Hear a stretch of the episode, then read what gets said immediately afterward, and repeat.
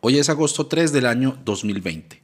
Este podcast se llama Notas Sueltas y dice así.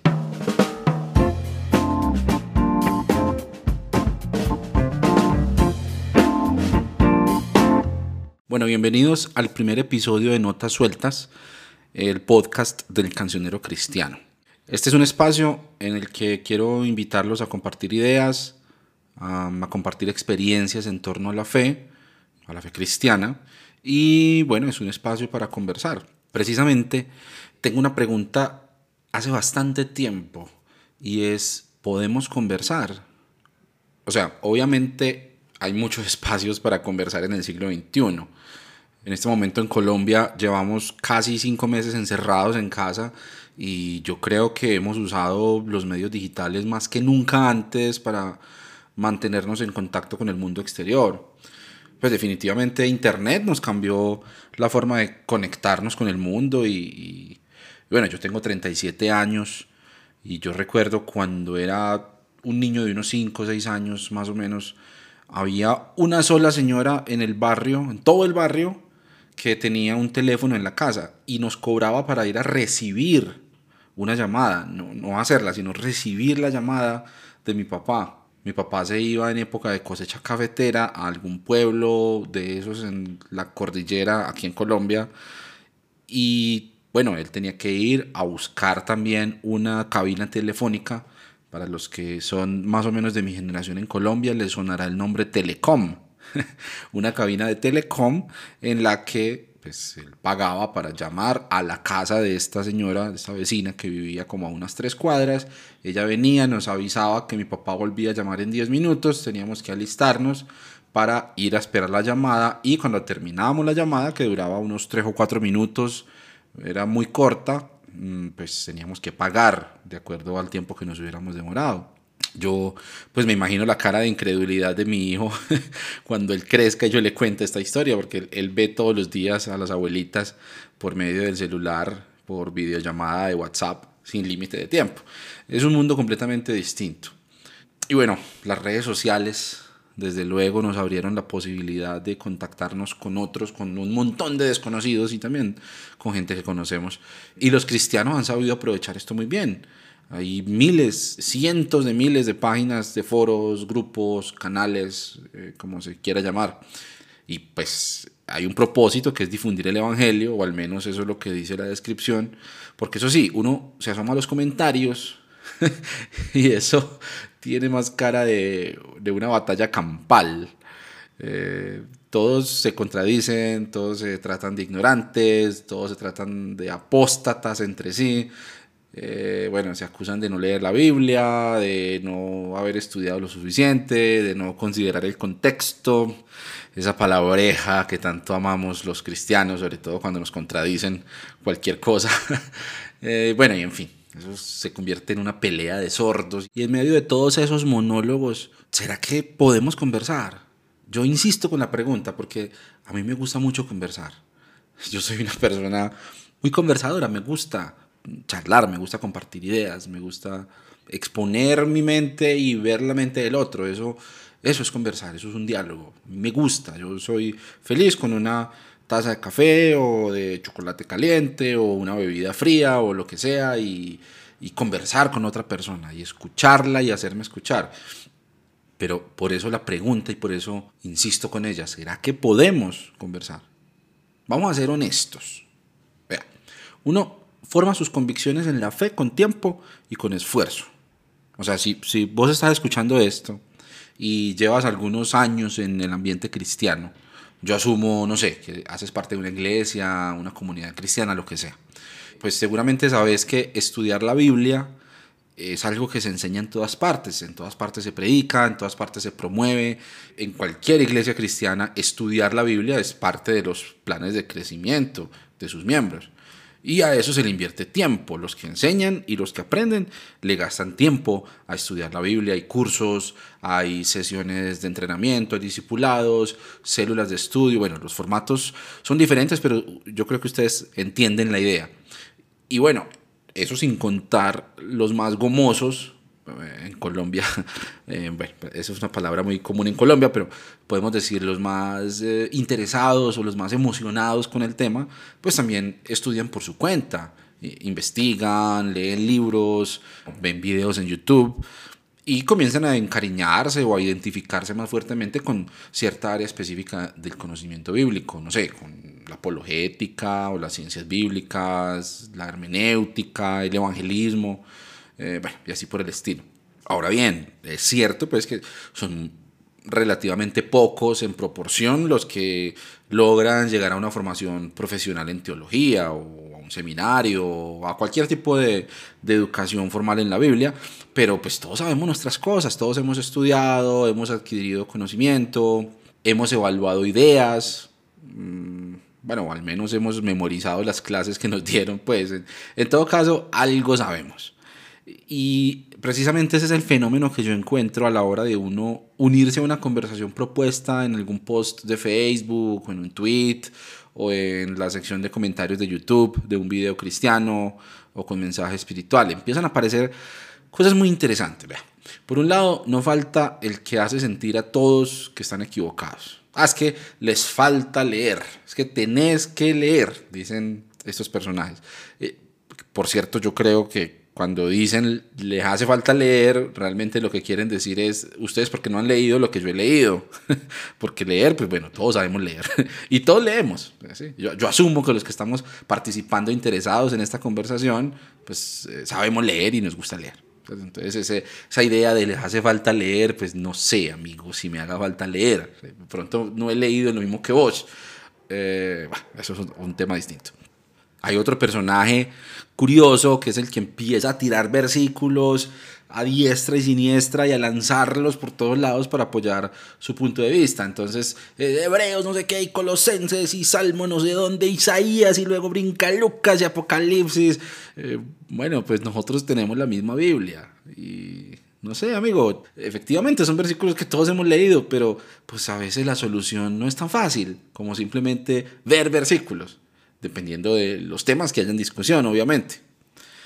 Y bueno, pues hablemos de los calificativos que abundan pues también en estos foros, pseudocristianos, progres, liberales, relativistas, falsos profetas, eh, esos son los calificativos de un lado y pues del otro no se quedan atrás, entonces fariseos, legalistas, fundamentalistas, fanáticos, y, y, entre uno y otro creyendo todos que tienen la razón y que los del otro lado son unos idiotas por no entender lo que obviamente es lo correcto. O sea, ¿cómo, cómo haces para no ver las cosas como las veo yo? Es imposible que no pienses lo mismo que yo pienso respecto a este tema. O sea, lo que yo he estudiado, lo que yo he pensado, la conclusión a la que yo he llegado o la que me hicieron aprender en mi iglesia o en mi grupo, pues no es posible que no lo vean. Es que es clarísimo, es tan obvio, es que eso es lo que dice la Biblia.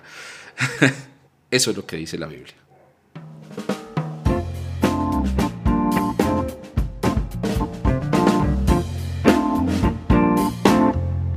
Voy a hacer una pausa para recordarles que Notas Sueltas es un podcast del cancionero cristiano.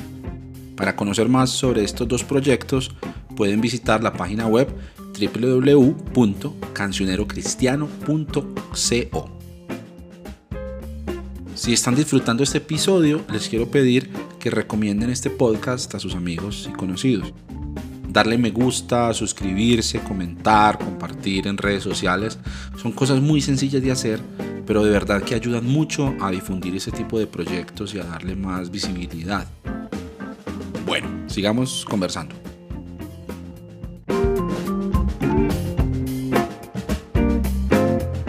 Les estaba diciendo hace un rato que yo tengo casi 40 años redondeando. A mi esposa no le gusta que yo redondee ah, tantos años hacia arriba, pero digamos que tengo 40 años ya eh, dentro de poco. Antes de los 5 años yo aprendí a leer y mi papá lo primero que hizo fue comprarme una Biblia para que, para que no me pusiera a leer otras cosas que no valieran la pena. Yo me crié en un ambiente fundamentalista en una iglesia donde estudiar la Biblia era casi lo único que valía la pena hacer para pasar el tiempo. Me dieron teología sistemática en el tetero. Yo, yo me aprendí todas las explicaciones de la sana doctrina, primero, y luego, pues ya cuando me hice adulto, empecé a tener un proceso de reflexión y a formar mis propias convicciones. Obviamente, seguramente a ustedes les ha pasado lo mismo, esas convicciones se van moviendo en algunos terrenos, en algunos temas con el paso de los años, pero en lo, en lo fundamental yo creo que hay ideas doctrinales a las que no voy a renunciar jamás por más que explore y que estudie y que analice otras propuestas, pues eso está como muy estable. Mm, y estoy diciendo todo esto para explicar dos cosas. La primera es que a estas alturas de la vida no es tan fácil, la verdad, que un comentario de Facebook me haga recapacitar sobre un supuesto error doctrinal. O sea, se necesita mucho más que eso cuando uno tiene una inquietud o una curiosidad sobre un tema para cambiar un punto de vista. No, no, no intentes disipularme, yo quiero conversar. ¿Ok? Segundo, normalmente yo parto del supuesto de que la persona que está al otro lado de la pantalla tiene un proceso más o menos parecido en su propia experiencia de fe. Mm, es decir, si te estás metiendo en una conversación en redes sociales, sobre todo con lo agresivo y con lo hostil que todos sabemos que se puede volver ese ambiente, pues es porque tenés con qué responder. O al menos te tienes la suficiente confianza para argumentar en temas bíblicos. Entonces, si tienes algo interesante que decir, eh, pues al menos es porque tienes ideas, que les has metido reflexión, estudio, tiempo. Y yo soy una persona a la que eso le interesa mucho. Y ese es el mensaje y esa es la invitación de este podcast. ¿Será que podemos conversar? Ojalá. Ojalá pudiéramos conversar. Qué bueno que dejáramos de tratarnos de idiotas, de ignorantes, de fariseos, de que no hemos entendido nada del Evangelio y todas las demás cosas. Qué bueno que dejemos de mandar a la gente a, leer simplemente porque ha leído otras cosas diferentes a las que yo he leído. A mí me encantaría que algún día encontrara alguien con quien conversar no tanto sobre el qué cree, sino el qué lo llevó a creer a eso, porque no nos engañemos, la teología no sucede en las nubes las doctrinas que aprendemos no nos las revelaron en el tercer cielo. O sea, nosotros somos el resultado, nuestras ideas, nuestras convicciones, nuestra vida de fe, la manera en la que abordamos nuestra manera de andar con Jesucristo, todo eso es resultado de nuestro entorno. Tiene mucho impacto tiene mucho que ver nuestra crianza, nuestra cultura. Eh, y bueno, esto no es relativismo antes de que salten las alarmas, eso es una realidad social. Vea, si yo no hubiera aprendido a leer en la Biblia a los 4 o 5 años. Yo no hubiera crecido en una familia misionera, si no hubiera acompañado a mi papá en sus viajes evangelísticos por media Colombia, si yo no hubiera sido líder de jóvenes desde los 14 y si no hubiera sido predicador los domingos en la iglesia desde los 19, si no me hubiera pasado todo eso y muchas cosas más que me pasaron, seguramente yo no sería la persona que soy hoy, yo no sería el cristiano que soy hoy, yo no me relacionaría con la fe como lo hago hoy. No es que algún falso profeta me, convenció de algo, ni los ángeles me revelaron cosas que ojo no vio, ni oído yo. e, e, el recorrido de mi vida, mis aciertos, mis embarradas, todo eso, me ha traído a conocer a Jesucristo como lo conozco hoy, a entender la Biblia, a darle esa mirada a la revelación de Dios y a vivir la fe como lo hago hoy. Y estoy completamente seguro que a vos que estás escuchando esto te pasa lo mismo. Compartamos vivencias, compartamos ideas, pongamos los argumentos a conversar, renunciemos por un momento a ese impulso de evangelizar al otro, de disipularlo, de corregirle su doctrina, entre comillas, errónea. Eh, conversemos. Si, si no estás de acuerdo con esta invitación, bueno, se le puede decir que no. Pero si quieres encontrar un espacio para compartir la fe desde lo que Dios ha hecho en tu vida, respetando, valorando lo que ha hecho en el otro, en ese que piensa y en ese que cree diferente, en ese que no está de acuerdo con tu ortodoxia, con tu doctrina. Si quieres compartir y si te gusta conversar, este espacio es para vos. Eres bienvenida, eres bienvenido. ¿Podemos conversar? Claro, claro que podemos. Aquí podemos conversar.